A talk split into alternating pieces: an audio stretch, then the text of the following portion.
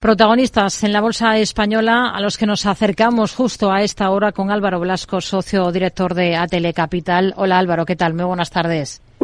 Muy buenas tardes. Y el nombre propio de la jornada es el del Banco Santander. Un varapalo del 5% es lo que se anota ahora mismo la entidad después de publicar Financial Times que Irán utilizó cuentas de Santander eh, Reino Unido y de Joyce para eludir sanciones internacionales. Eh, ¿Cómo debería gestionar el Santander este tema que, le está suponiendo este claro impacto de cotización? Bueno, yo creo que la clave está en, eh, demostrar con la máxima rapidez eh, y con la máxima transparencia posible mm, cómo han sido los hechos que se hayan podido producir, ¿no?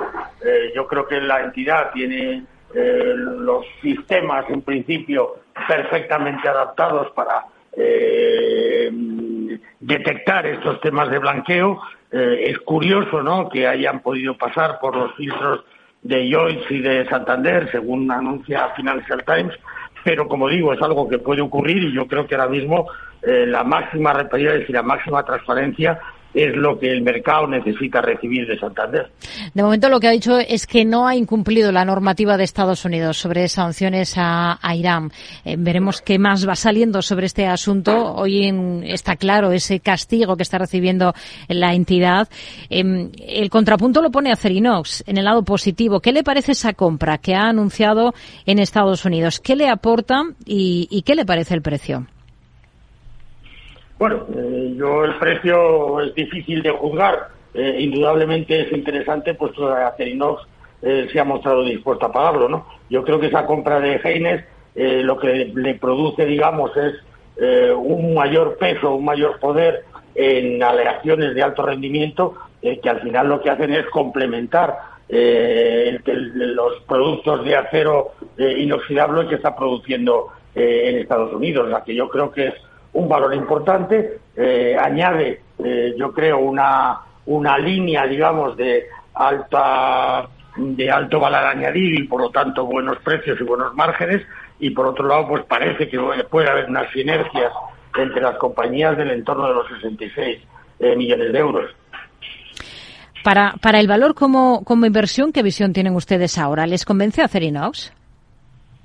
Bueno, nosotros siempre hemos sido positivos en el core Acerinox eh, y no ahora, sino siempre, como digo. Eh, ¿Por qué? Porque sencillamente eh, tiene una buena diversificación y luego tiene una posición estratégica muy fuerte en Estados Unidos, que es uno de sus grandes mercados, donde sus posibilidades de crecimiento son muy elevadas. Por lo tanto, seguimos apostando por Acerinox y creemos, como decía, que esta compra de productos de, de mayor eh, calidad o de aleaciones de mejor eh, rendimiento puede ser muy positivo para apuntalar todavía más rápido el crecimiento. Hmm. Em, ¿Qué le han parecido los resultados de Logista, que es otro de los protagonistas de esta jornada? 73 millones de euros gana en el último trimestre fiscal, un 21,9% más. Bueno, yo creo que los resultados han sido muy buenos. Eh, eh, yo creo que es lo que podemos esperar de una compañía como Logista. Eh, quizás lo más importante es esas eh, dos compras que ha realizado durante el trimestre que le permiten seguir diversificando en los productos en los cuales se, utilizan en el reparto de el reparto por sus servicios y esto siempre es positivo, ¿no? yo creo que además el dividendo que anunció el pasado día 2, ¿no? Del complementario de 1,36 euros y que va a repartir el 90% del resultado neto, yo creo que es una clara llamada a accionistas que buscan eh, cierta estabilidad en las compañías en las que invierten, con un crecimiento moderado, pero con buenos resultados y buenos dividendos. Hmm. Es noticia Acciona porque ha cerrado un préstamo Samurai eh, de 280 millones de euros al cambio. Es la primera empresa española a suscribir este tipo de préstamo. ¿Qué es exactamente un préstamo Samurai? ¿Qué particularidades tiene, Álvaro? Bueno, yo creo que lo más importante de los préstamos, los bonos Samurai, como eh, una cosa u otra, es que eh, lo que buscan es acercar al inversor japonés eh, pues financiación o bonos emitidos por compañías eh, no japonesas, ¿no? Y yo creo que esto es importante porque yo creo que hable, abre pues más diversificación en la financiación de la, de la compañía. Si no me equivoco, han participado, eh, me parece que son 17 entidades financieras y eso hace que yo creo que eh, es una operación de éxito para la compañía, como decía, sobre todo para buscar esa diversificación en la financiación a lo largo del mundo.